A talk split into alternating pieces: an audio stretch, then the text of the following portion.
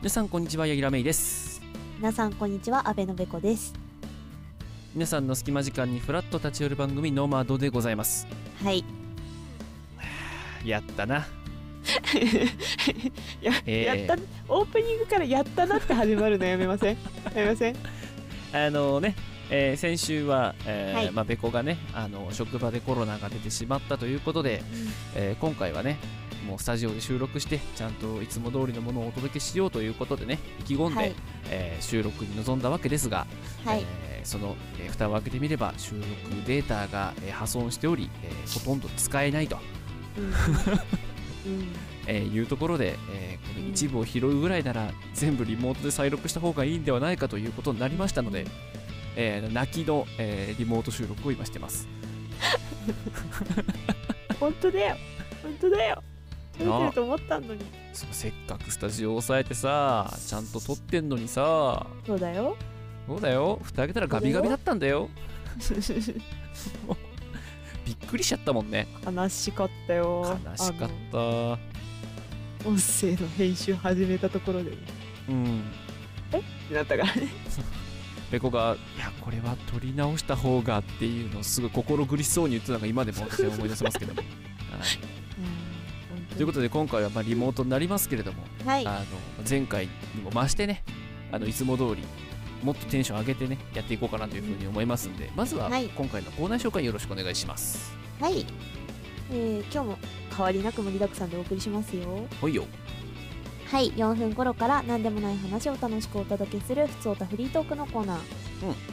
15分頃からテーマに沿ったおすすめ曲を紹介する「ネクストパーチェス」のコーナー、うん今回のテーマはハイテンポな曲ですはいてんイエスそして23分頃から見落としがちな話題を取り上げる世の中の隅っこうい今回の特集は11年前になくした入れ歯見つかるです気になりますねね32分頃からテーマにあった私たちの推しを紹介するご利用しピックアップのコーナー、ピックアップうん、今回のテーマはおすすめの特撮仮面ライダー編ですういはい39分頃から、えー世の中のお悩みに勝手にお答えするワンディレクションのコーナーワンディレクションはい、今回のお悩みは恋愛の脈ありなしと、えーうん先生への片思いです。うんうん。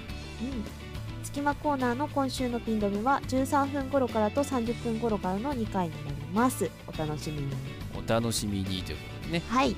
あのーリモート収録はねでもほらうん昔やったリモートよりは全然いいと思いますから、ううんんうんうん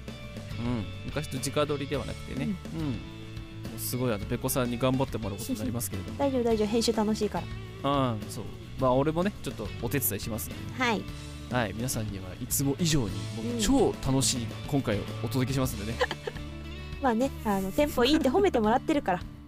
そう ねそうそうそそううそ。うそうそうそうポンポンポンポンいきたいというふうに思いますので思いますんでね。うん、皆さんあの褒めるポイントが小気味だったんで ね出そう小気小気味良さをねしつつ出していきたいなというふうに思いますんではい、じゃあ早速始めていきましょうかうん、行きましょう。はいそれでは行きましょうノマード。ススタターートトでです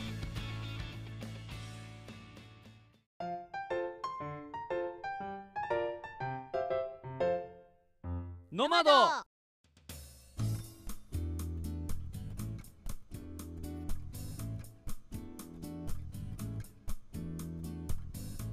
改めまして物持ちがいいヤギラメイです改めまして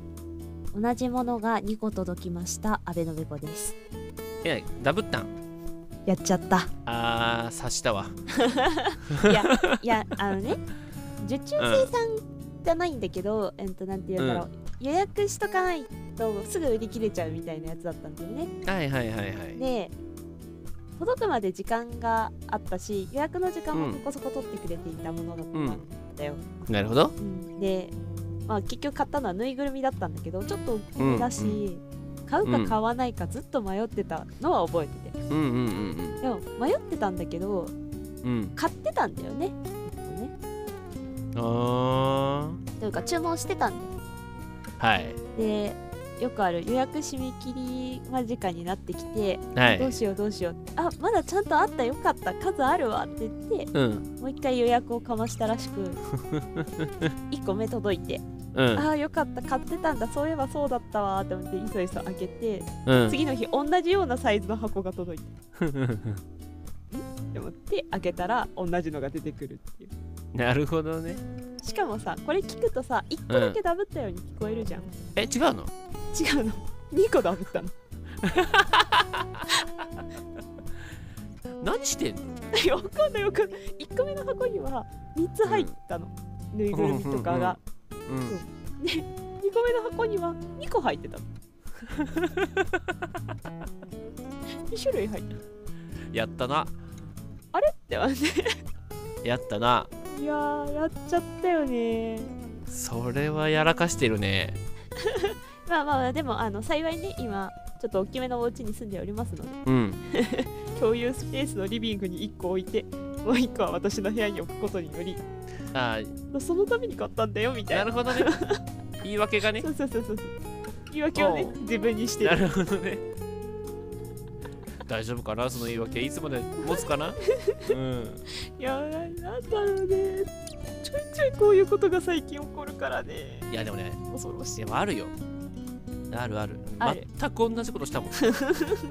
そうだすがに俺は2つはダブらんかったけ ど、うん、1つはありますよ、やっぱあるよねうん、完全受注生産のやつを買 って、うん、受付開始とともに買って受付終了とともに買って、 あれっていうそうそうそうそう2個ありましたけどもねありましたねうんそうねあのそのうちの1個は私はあの、えええーアベノベコに安く売りつけるっていう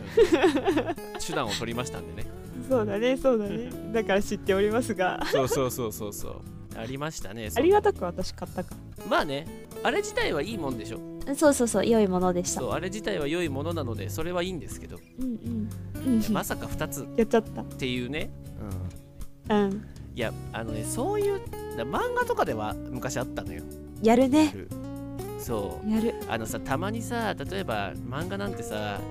ちょっと帯だけ変わったりするじゃん、するするすそうるあれで新刊が出たと勘違いして買あって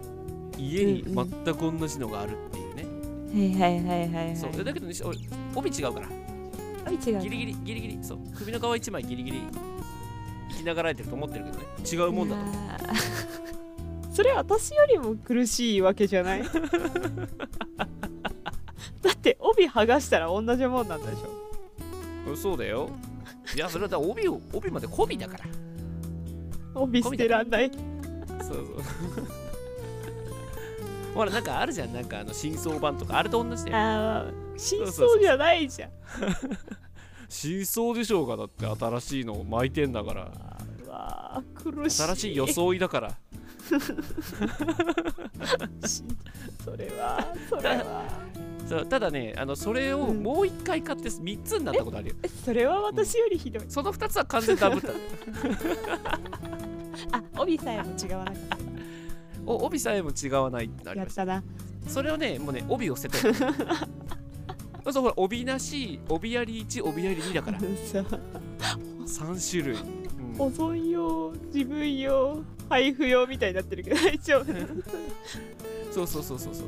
全部ちゃんと3回読みましたよ。1冊 ずつちゃんと読んだよ、分ける必要全部。うん、マジかしっかりと読んだ。え未だにあるの3冊いや、誰かに多分1冊はあげたと思う。けど、第10巻とかだからさ。 もらったやつもなんだけど、あれ、たまたまその、なんだろうな、えっと、ギャグ系の4コマとかそっちあシュール系だからあのストーリーがないから、うんう別にまあ途中からでもいいかってはいはいあげたりした記憶はありますけどただ2冊はあるんじゃないかないやでもやるよやるやるやるやるうちの実家もさ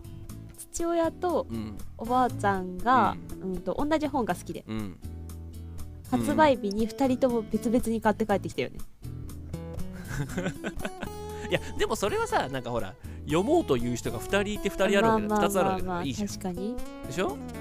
でもだって逆にさ2人とも読みたくて本1冊しかなかったら争い預金ああまあ確かにそうでしょ確かにそれはだからうん間違ってないと思うよでもそれ雑誌でもやったぜあー雑誌はいらねえな2冊本当だからどっちが買って くるか決めなよって思ったよね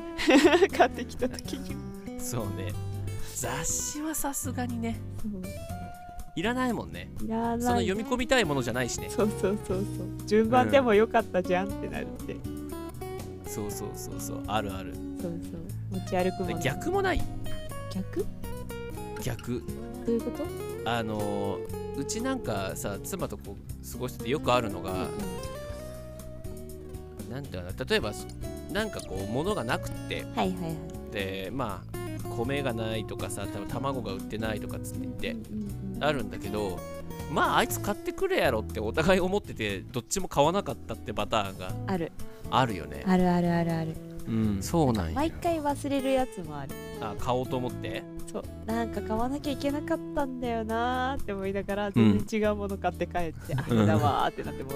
う 落ち込むみたいない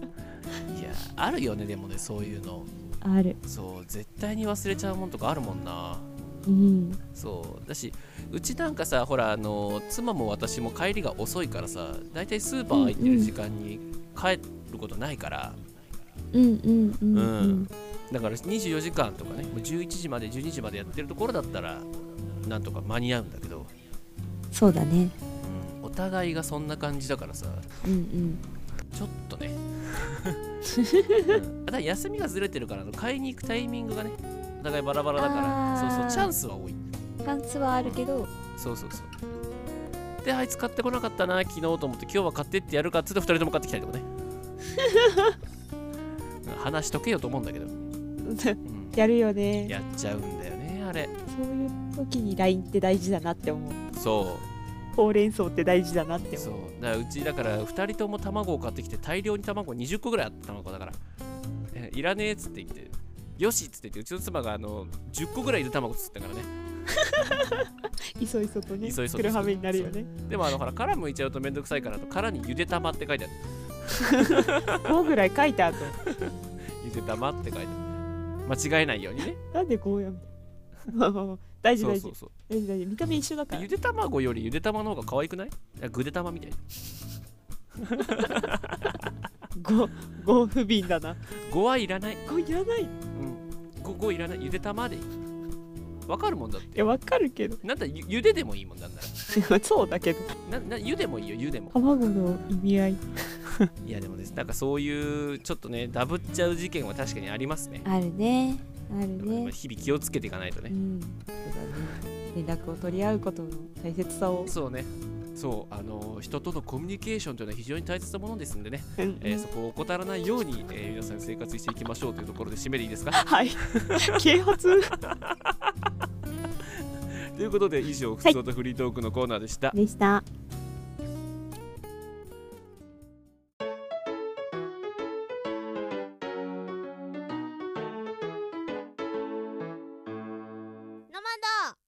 今週のピン止め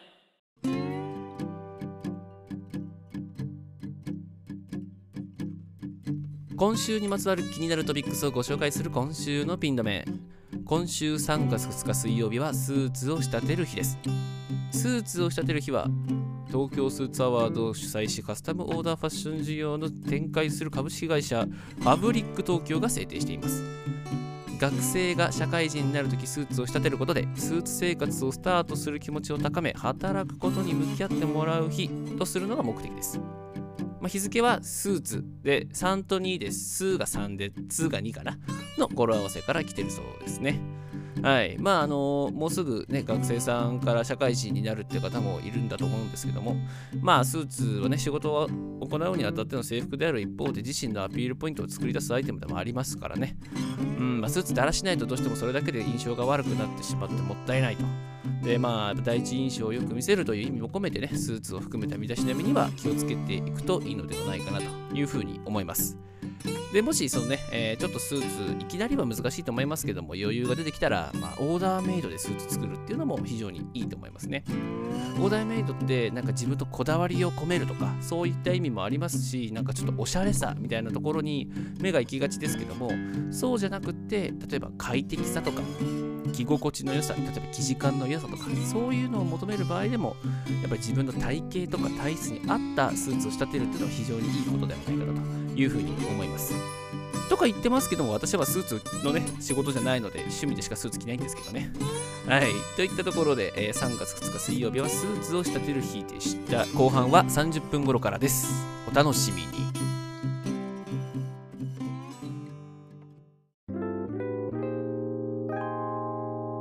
ノマドネクストパーチェス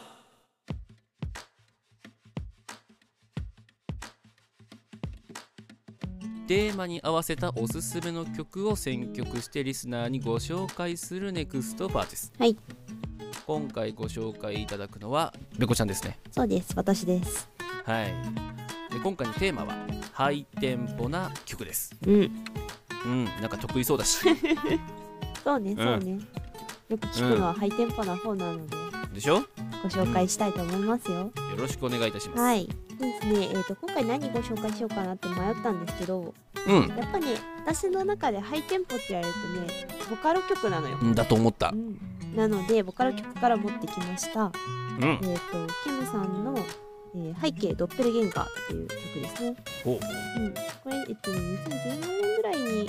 発表されてうんあのハイテンポでうん難しくってうん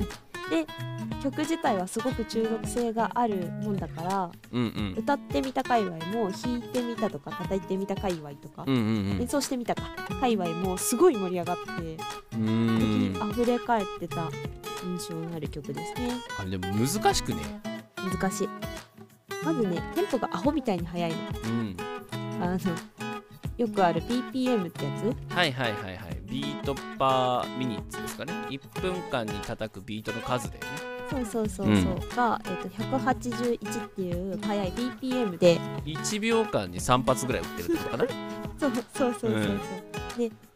BPM って結局さ、うんあの刻みがどうかっていう話でしかないからそうだねあの大きく捉える捉え方によってはうん曲は穏やかなままなんだよね。そうだからそのビート何個を例えば1拍とするのかとかっていうのはまた別の話だからね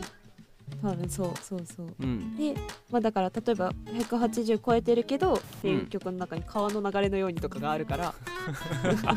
あれそんな BPM 高いんだらしいよ一回調べてみてほしい出てきちゃうからへーあそうそうなんだねそうそうそうっていうのもあるんだけど、この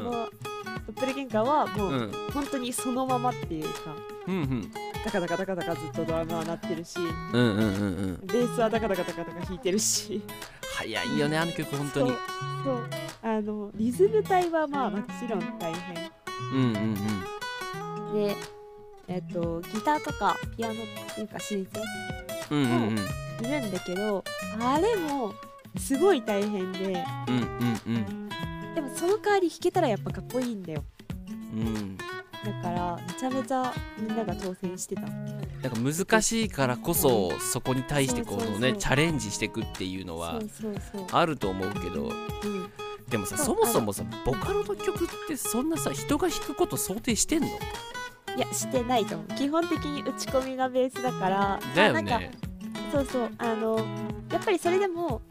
ともとベースをしてきた人が作る曲だと、ベースは難しいんだけど、その人が弾ける曲だったりうんうんドラムやってた知識のある人だったらドラムはこういう風にみたいなうんうんうんのがあるんだけど、まあ、うん時々いるよね、米津さんもなんか昔ちょろっと言ってたけど、うんその頃はドラムの知識がなかったからドラム1本では足りませんみたいなさ、うん打ち込みでやってたから実はドラムはあのツインドラムじゃないと足りませんみたいなあーなるほとどかねは、 そうそうそうよく言ってたけど、うんうもうんそのレベルながあってもおかしくないわけようんで弾いてみたももちろん歌ってみたもそうでうんうん歌わせる気ないから、うんうんうんあの初音ミクの消失とかも有名であるけどうんうん同じようにあれはね A メロ B メロがそんなに速くないんだよねうんうんうんうんうんでサビがアホみたいに速いっていうパターンなんだけど、うん曲はどっちかっていうとなんかずっとまくし立ててるキムさんそういうところがあるんだけど、ずっうんとずっと速いペースで来て、うんサビも速いいや早いよあの曲速いで、うん高いところガンガン叩いてくるみたいうんうんうんうんなだからそう歌ってみたはもう大変な曲それを歌えることが一個のねなんかちょっとステータスっていうかそアドうそうそうバンテージになるよねもはやねそうなるなるっていう曲だったね、うんそうなので私はこの曲なんで選んできたかっていうかいっぱいあるボカロ曲でなんでこの曲にしちゃったかっていうと、うんえっと、大学の時にボカロの曲をやるバンドをちょっとだけ組ませてもらっててはいはいで、まあ、そういうボカロ曲がやりたい人ですようん難しい曲に挑戦したがるわけじゃんうんうんである日これが上がってうんこれやりたいってうんなって、やったんだよねうんややったんだやったあの私覚えてるライブこれをライブでやりますってなった時に MC の時にうんちょうどね卒業の1個前のライブかなんかだったんだよね卒業はい用はいのライブじゃなくて、うんだから私たちは卒業ライブが今度控えてますがうん卒業前に、えーうん人間を卒業したいと思いますって言ってこの 曲私たちにはそれくらいのイメージだったなるほど ねそうまああれはねうんそうもうみんな必死だったもんもういつもキーコラ言ってやってるけど、うんそれ以上にできないできないって言いながらうん今できてない出来でうん練習すればできるはずなんだみたいな謎のあの自信とともにみんな頑張っててうんえーそうそうでなんとかやったんだうんでなんとかやったんだけどその時気づかなかったんだけど、弾いてみたをうんこの間改めて見てて、うんうちのピアノってすごかったんだっていうことに気づいてピアノっていうかキーボーうドんうんうんうんあのマラシーさんのやつをぜひ見てほしいうん指が面白いぐらいに動くんだけどそうねちょっと追いかけきれないぐらい動くからねそう動くんだけどそれをしれっとやってたんだよねうちのキーボーすげえなそうっていうのに今回改めて気づいてよりこの曲面白いなと思ったので、なるほどねはい皆様あの聴いてみたとうかん叩いてみた含め見うんてもらえればなと思いますいいっすねはいはいということで、はい今回の紹介はここまでで次回ですねはい次回はねあのハイテンポが来りゃそれはこっちが来ますよスローテンポな曲出たよねってねってすごいテンポの曲いやいやいやいや私よりかもってるでしょわかりましたじゃあなんかなんか探してくればいいんですねそうですそうですね考えええて180よりちっちゃければスローテンポだからうん分かったじゃあ川の流れのように探してくれるじゃそれはそれで聞きたい話、はい、よしということで以上、はいリクエストパーティスのコーナーでした、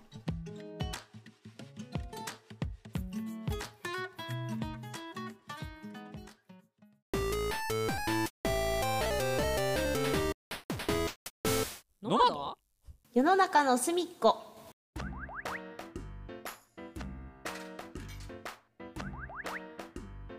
今月にあったニュースの中から見落としがちな隅っこ話題を取り上げるこのコーナーほ い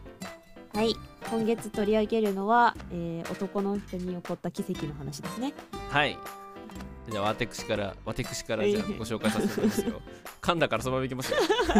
お願いします今回ご紹介するのはですね、えー11年前にスペインでなくした入れ歯、イギリス男性のもとにと記事ですねどういうことだってばよこれすごいよね俺最初見た時さ絶対ここで紹介しようと思ったんだよね思う思うこれはもうこれ面白かってさうんうんうんそうあのまあ中身読んでみますうねん、うんえーイギリスの男性が17年前にスペインで酔っ払った際になくして入れ歯が自宅に郵送されてきたとして驚きを語っているうんえーイングランド北西部マンチェスター近郊のステイリブリッジに住むポール・ビショップさんうんですね63歳は、えー2011年スペインのリゾート、えーベニドルムでリンゴ酒を飲んで悪酔いしゴミ箱に嘔吐した際に牙を紛失したとうんもう気持ち悪くなってゲロっちゃった時に取れちゃったんだねだねうんで次のバーに向かっている時に友人に「歯はどうしたんだ?」と聞かれ牙がないことに気づいたという おう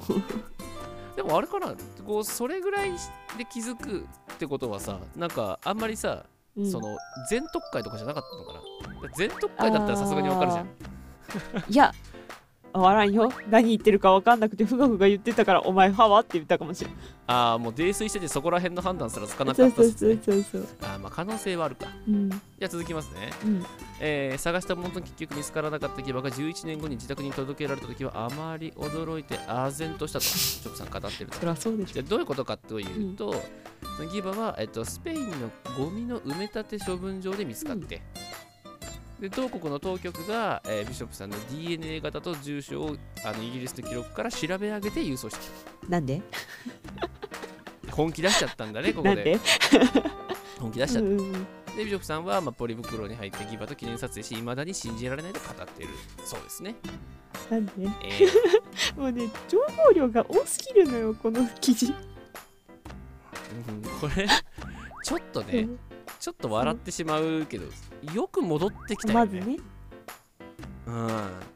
ってほらなんかさ電車にさ傘を置き忘れたってさわけうん違ううんじゃん、うんういん確かにやでも、D、そう DNA 型とかって言ってるから、だからあの入れ歯だったから帰ってきたんだあまあそれはそうだね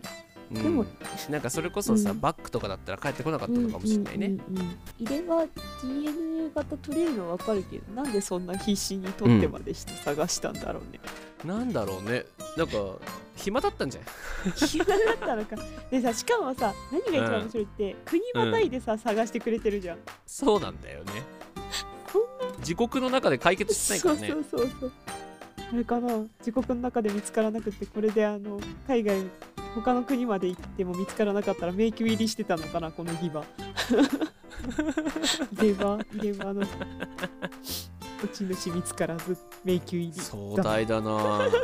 映画化してほしいよねちょっとねコメディだよそれそうショートムービーにしてほしいねうんぜひ見たいと思い ます科捜研みたいななんかお酒での失敗あるお酒の失敗うんはあれですか酔っ払って終電なくしてい家まで歩いて帰った話ですか、ああれは私の全力謝罪ですね いや、いや、あれはお互いのミス だから。ああまあ2人とも終電を確認してなくてねそうそうそうそう俺は帰れるけどベコは帰れないってなったんだよねそうなんだよそれが別れた後に気づいちゃったんだよねそうそうそうそう改札入っちゃったんだなうんうんうん入ってなかったらね近くで泊まっていけばよかったんだけどそうそうそう傷は見たら途中までしか行けない出りゃよかったじゃんいやだから酔っ払いに正常な判断なんてできないじゃん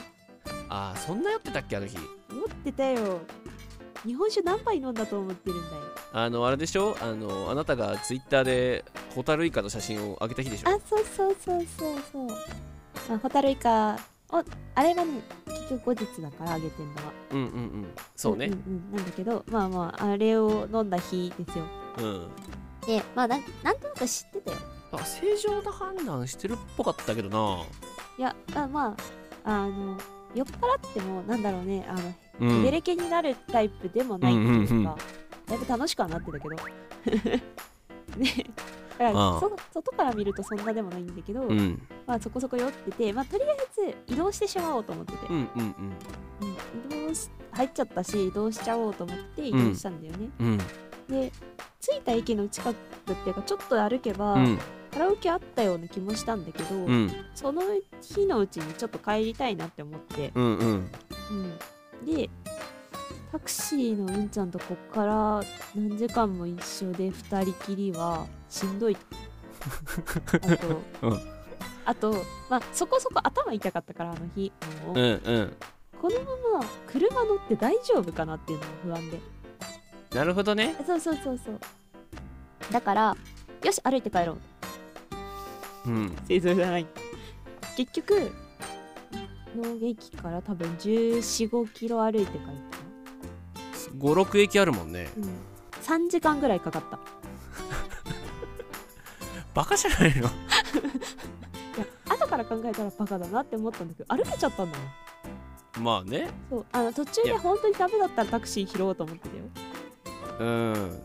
まああなた歩ける人だからねそうそうそうこれがあの最大の失敗ですいやーそれ酔って歩くまあ俺も歩く人だけど、そうね歩く人ですけどね酔ってその距離歩こうとは、まあ、酔ってるからなるんだろうななったんだよ。なったんだうよ。 ん二度とならんと思うわ。いや酒の失敗ちょっと怖いっすよね。そう忘れ物とかもないようにしないと気をつけないとですよ、本当に、うん、あのちゃんと終電を確認してください ねしましょう。私もしますんで、します。ははい い、いいですかもうはいはいといったところで世の中の隅っこ四隅でした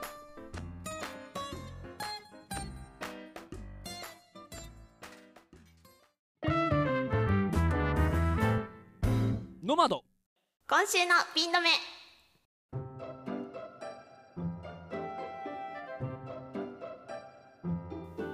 今週にまつわる気になるトピックスをご紹介するこのコーナー今週の3月3日木曜日はひな祭りの日ですね、えー皆さんご存知の通り、えー女の子の健やかな成長を祈る、えー桃の節句の二重行事って感じで、えー、と広く皆さんに親しまれている行事になります桜だったり立花だったり、えー桃の花などの木々の飾りだったりあと男びな女びなみたいなひな人形を飾る習慣もありますね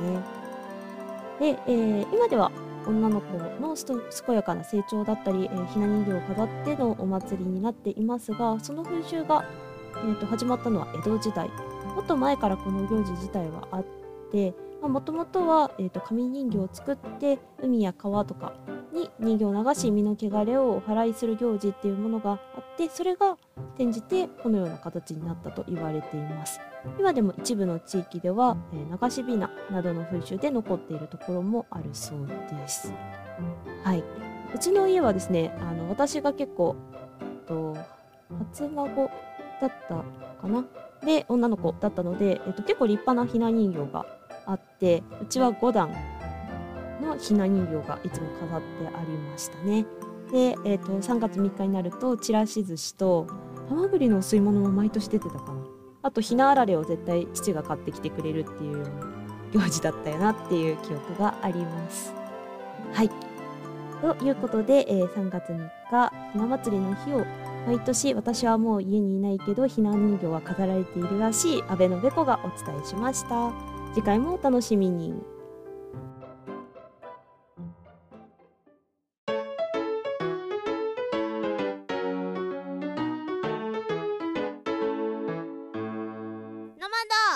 ゴリ押しピックアップ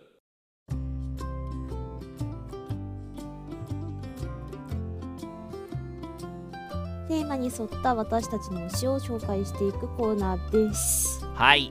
はい、今回紹介するのはヤギさんで I am す。Yes。そして今回のテーマがおすすめの特撮、かっこ仮面ライダー編ということで刻みました刻みました。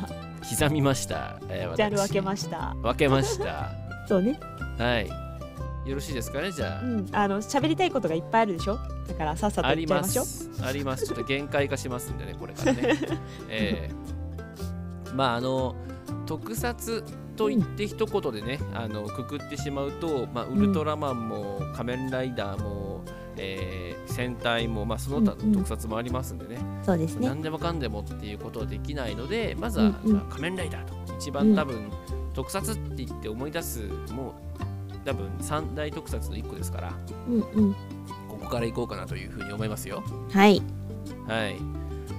で、えーまあ、仮面ライダーといってもね、まあ、昭和から今令和にかけてずっといっぱいあるわけですけど、うん。まあ、私直撃世代で、まあ、ここっていうのが1個ありますそれを持ってきました、今回私ご紹介は仮面ライダークーガですねうん。クーガですクーガですね。楽しいよクーガ見ましょヤギさんにね、仮面ライダーの話振るとこれ帰ってくるからです。うクーガの話ずっとしてる そうそう そう。だって俺も6 5週ぐらいしたもんすごいね。今6週目の途中ぐらいあ、今見てるんだ。見てるうんうん、うん。 30話30何話まで見たえ全部で何話あるんだっえっ、とね、40 50手前ぐらいだったけ気がする。うんうんうん、 50前後ですよ。うん、うんうん1年だからね。そうだね。うん。で、あとあの途中総集編とかが入ってくるから、厳密にはもうちょっと少ないけど、うんうん。まあ、あの、クーガーはね、ちょっと特殊なのでね、ほうん、あの、平成ライダーのベースではないんですよ、こいつ、う。うん。実は。平成ライダーのベースっていうと、どっちかっていうと仮面ライダーアギとかペースになってることが多いうんうんしその次の流儀っていうのがそこに多様性を持たせたっていうので、うんうんえーまあ多分ねこのアギトと龍騎が今のその仮面ライダー平成仮面ライダーの礎を築いてるんですけどうんうん空ガはね違うのよほうじゃあ空ガが何したかっていうと、んあの固定概念をぶっ壊しに行ったん ですね、うん、だから空ガが好きな人っていうのは仮面ライダーファンとはちょっとまた一個違うのようーん空ガは空ガであって仮面ライダーではないという捉え方をする人すらいるうぐんらういだから、んうんうん、で何がそんなとこっていう話なんですけどうんうんうんまず平成ライダーの他のと比べてまず1個大きいのはサブライダーがいないですうーんそう空が1人うんうんただ孤独な戦いを続けてるわけじゃなくって、うんあの警察と協力をします、うんうんで警察とあのタッグを組んでいろいろこう事件を解決していく、うんうんまあ、2人組とかじゃなくて警察組織とのタッグですね、うんうんうんうん、であとまあ雑魚戦闘員がいないあいないんだいないあのほら最近は結構その戦隊とかの影響もあって、えっと、雑魚戦闘員っていうのがたまにあるいるんですけどうんうんまあもともとショッカーいるしなそうそうそうショッカーとかああいう存在がいないです、うんうんあいなかったんだあれいない空ガにはいません、うまあもちろんそそのなんだ敵の弱い強いはあるけど、うんうんうんうんっていうとかですねうんうんうんであとあのー現実にある地名を用いてるんですね場所がうんうんうん例えば新宿どこどことか中野に何時何分にいたとかうんうんうんそうでこれと関連してその物語の中で「仮面ライダークーガ」っていう単語ってほとんど出てこないんですようん敵はクーガのことをクーガって呼ぶけどうんうんあの警察機関はずっとあの未確認生命体第4号または第2号って呼ぶの でへえそうクーガって呼ぶことはほとんどないうんでまあクーガ珍しくあの正体バレうんうんその特撮での一個の見せ場でもあるあうんうのん僕がヒーローだったんだよっていう正体バレがうん割とね中盤にあるねああそうで中盤でその味方であることをよりこう明確にしてうんうんより協力をしていくんだけどだうんうんうんうんからそのね正体バレした後は主人公五代って言うんだけどあの五代くん五代さんって呼ばれてるずっとクーガーとかじゃなくてああ空ガになったとしてもそうそうそうそうそう 五代さん敵があっちに行きましたとかねなるほどねそうそうそうだからそこら辺もなんかちょっとなんだろうな変なご都合主義みたいなやつは基本的に排除した作品になってるのでうんうんあの感覚的にはその、まあ、確かに、あのー特撮作品なんだけど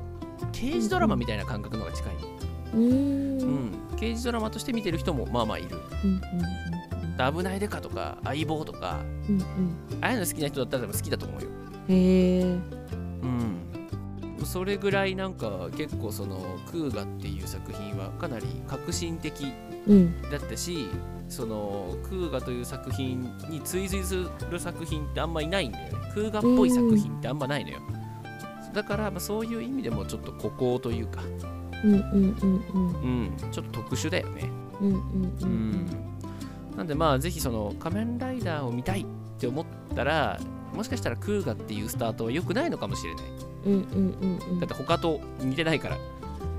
でもうんうん一個の刑事ドラマとして非常にクーガという作品は完成されているしうんうんうんあの、なんだろうな確かに昔の作品だから CG とかが荒いところはあるけど、うんでもその作品としてのまとまりっていう意味で言えばその特撮というのがうまく刑事ドラマに入ってってるなっていう感じはするので、うんうんうん、普通にドラマ見る感覚で見れると思いますからぜひともそれ見ていただけると面白いんじゃないかなというふうに私思います。はいはいということで今回私がご紹介は「仮面ライダークーガ」でしたね。はいはいいやー熱が強いね強いよご利用しって感じがするねそう押してるからね。そうだねよしじはいゃあ次回私の方ですねはいはい、えー、八木さんに引っ張られましたはいおすすめの特撮戦隊編でいきたいと思います、あそう戦隊はあんたの方が詳しいからねそうねそうね戦隊ものの方が俺ねほとんど詳しくないしねうんなのでそちらでご紹介したいと思いますよわかりました。はい、はい以上ご利用しピックアップのコーナーでしたでした。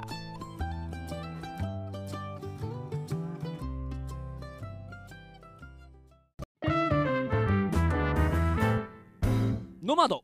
ワンディレクション世の中のお悩みに私たちが勝手に答えていこうというお悩み解決コーナーでございます。うん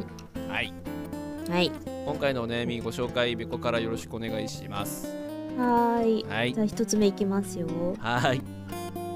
告白して振られました。は友達としては頼りにしているという返答は脈なし度何パーセントくらいですかあ、脈なしのね。なし度。うーん、100?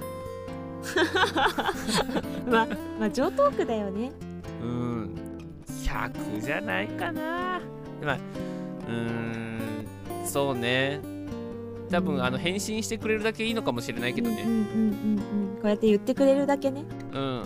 じゃあ、じゃあ100はちょっとあの酷だから99。うん、まああのー、90うんそうねあのー、とりあえず友達としての関係は OK って言われてるんだからそうそうそうそう。そうそうなんかねなんかあったらもしかしたらワンチャンかもしれんけど、まあ、ここ1年ぐらいはないと思う、そうだこれがさもともと友達関係があって告白ししてるうのんか、うんうん友達関係もなくて一方的に告白しあたのかによるんーですそよれはあるねこれこれだからもし友達関係がなくて友達ならいいよだったらまだワンチャンあると思うのそれはあそれは90 99でもいいと思ううんうんうん98か99でもただ友達関係が続いてるのに友達なら OK って言われてるってことはこれ以上の進展はないって言われてるからそれは100ないと思うーまああの奇跡が起こらん限りはないねそうそうそうそう何かの多分どんでん返しがうんウルトラシウルトラー C がなをんか決めなないいとと決めないと多分無理なそのうだで、ね辛辣な意見だけどもそこはそうだと思うなうん、頑張れうん、そう頑張れしか言いようないな、言いようがないねうんちょっと情報が少ないんでどっちか分かんないけどいずれにしても可能性が高いわけではないのでね、うんうんうん、少しずつ少しずつ育てていかないとうん、もしくはすぐ気持ちを他の人に切り替えるかねうん、どっちかであまり期待せずにいた方が身のためだと思うぞそうね、うん学生とかだったらほらどうせ学校とか卒業したらまたね別のところに行くわけですうから、んそうそうそうそう新しいところに目を向けるのももしかしたらありかもしれないですよねっていうことを辛辣に言っときましょう、そうしましょう、はいよし解決、解決では続いてうん学校の先生を好きになりました皆さんはどうしますか、ちどいつもこいつもょっとそういうのばっかね今回ちょっとピックアップしちゃったからね学校の先生もう多分女の子だよねだと思うけどな男の子で年上の例えばお姉さんよほど美人の教師がいたらあれだけどうんあんまりさほら男子ってそんな年上の女性に対して学生時代でさうおーってなることっうんてうん多分よほどポテンシャル高い教師じゃないと無理だから多分女の子だと、うん思うんですがそうねそうねそうねお女の子はこれくらいの時期やっぱ年上の人に憧れがちなのでだよねうん、そうね大卒間近のね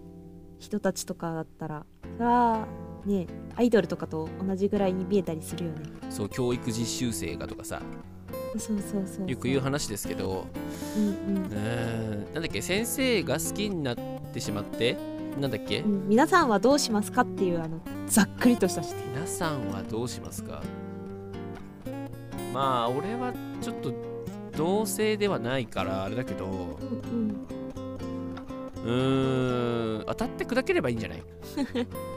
んまああの先生だまともな先生だったらちゃんと断ってくれるからうんまともならねまともならねやめようやめようえでもこれ好きになっちゃいましたってことでしょうんどうこうしたいわけじゃなくて好きになっちゃったことがやばいと思ってるんだったら、うんその好きをライクでとどめればいいんだと思うんだよねとどまると思うえだから推しにしてしまえばいいんだよ先生をあーなんかアイドル的な崇拝にき気持ちを切り替えあるってそこうとそうそうそうそうそうあーガチ恋にまあガチ恋勢ってあるけど、アイドルに向けても、だけどそれってさ、まあ、なんだかんだ言ってさ、一線があるじゃん、そうねうん、分かってるよ結ばれないことみたいなところがあるじゃん、っていう存在にしてしまえば一線は隠せた上でキャーキャー言えるよそれもうさだって時勢が効かなくてさ先生が好きになったさ女の子にさ適応できるかなだからあのみんなに言う時にうん「あの先生かっこいいやっぱ推し最強だわ」みたいな風にあの自分にすり込んでくんああ自分を勘違いさせていこうとそれでそうそうそうそうそうそうああなるほど推しってねいう風うにん口に出すことうで、んその人は私の中のアイドルですみたいなうん推しですっていう形にしてしまうっていうのは一個手だと思うなどうしてうんもそういう風に引きたいのならうんうんうんちなみにあの私教員免許持ってるんですけど、うんうんうんうん教育実習も行きましたしうんうんあのその身から言わせてもらうと多分女の子からこう告白されてうんそのね学生から告白されて、あのいやなんかちょっと無理だなって思うやつは多分あんまいないと危ない橋だなうん思う断らないと思ううんうん特に若い先生は思わないとう思んう、うんまあ悪い気はしないだろうから、うん、そうそうそうそうただそこで変な風に巻き込まれるぐらいだったらそういう風に気持ち切り替えた方がいいと思いますんで、うん、うん、あのちょっとそこはあの自己防衛も考えながら、やってもらえればとはい思い ますよ思いますはい、はい解決うん、表はごめんっていいいいいいいいけどいいけこどういうのもねちゃんと解決できるんだよってところを見せとかないそうそうそうそうそうはといいった感じでまあね今後もこういうお悩みだんだん解決していきますんでね皆さんも何かあればぜひともお送りくださいといったところで、以上ワンディレクションのコーナーでした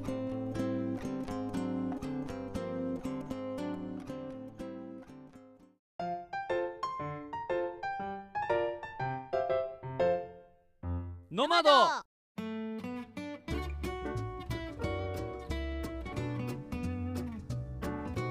お送りしてきましたノマドそろそろエンディングですこの番組ではリスナーさんの皆さんからのお便りを募集しておりますはい大丈夫です大か丈夫ですよいきますよはいはい、募集しているコーナーをね、どね紹介していきたいと思いますはーいはい、皆さんの何でもない話を聞かせてください。ふつおたフリートークのコーナー、うい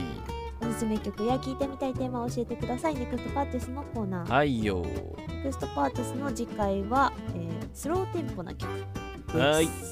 はい言わせてみたいお題があれば教えてください。産地直送のコーナうんー、あなたの推しや聞いてみたいテーマを教えてください。ご両親ピックアップのコーナうー、ん次回は、えーおすすめの戦隊ヒーローご紹介します。お願いしますはい。あなたの王者や、えー聞いてみたいテーマを教えてください。色眼鏡ダービーのコーナー。うい次回テーマは、えー最強の卒業ソングとなっています。はい。あなたのお悩みをお寄せください。ワンディレクションのコーナー。うんういどこに送っていいかわからない場合は、普通たフリートーク宛てで送ってください。はい、メールアドレスはノマドドットお手紙アットマーク Gmail.com です。ノマドお手紙のスペルは nomad.otegami です。もう一度いきますよ。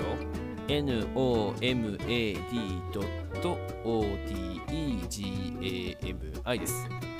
YouTube やニコニコ動画でお聞きの方は概要欄にあるメールフォームからメールを送りいただくこともできますし、えー各種レター機能とか、えーまあ、DM とか、えーリプライとか、まあ、Twitter でもどんどん募集しておりますのでね、えーまあ、Twitter でつぶやく場合はあの「ハッシュタグのまらじ」ってつけていただくとあの我々拾いやすくなりますのでそちらもよろしくお願いいたします、はい。えーどしどしお便り待ってます待ってます。はい。 ういいやーでもさ、せっかくさ今回さスタジオ撮ってさちゃんと撮ったのにさやめて愚痴をここで言うのはこういう結果です よね さ愚痴愚痴をここで言うのはやめて やめていやいやいや、まあ、機材トラブルなんでね申し訳ないあのこれも仕方ないとこではあるんですけども次回こそはねちゃんとねちゃんとね、うんはいちゃんとですよちょっと次回は前の方式に戻そう、うんそうねあ戻そのそうあれが良くなかったんだようん、きっとねきっときっとあれがよくないそう詳細は言わないよ 詳細は言ったところで皆さんに伝わらないと思いますから言わないです けど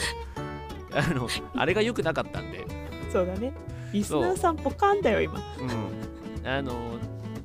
ちゃんとそこを直してまた次回からはちゃんとスタジオで撮りたいと思いますんでね、はい。ええ、それでやっていきましょはい。うよろしいですかはい。大丈夫です。といったところでここまでのお相手は柳楽メイと阿部のべこでした。バイババイバイ悔しいな次回こそは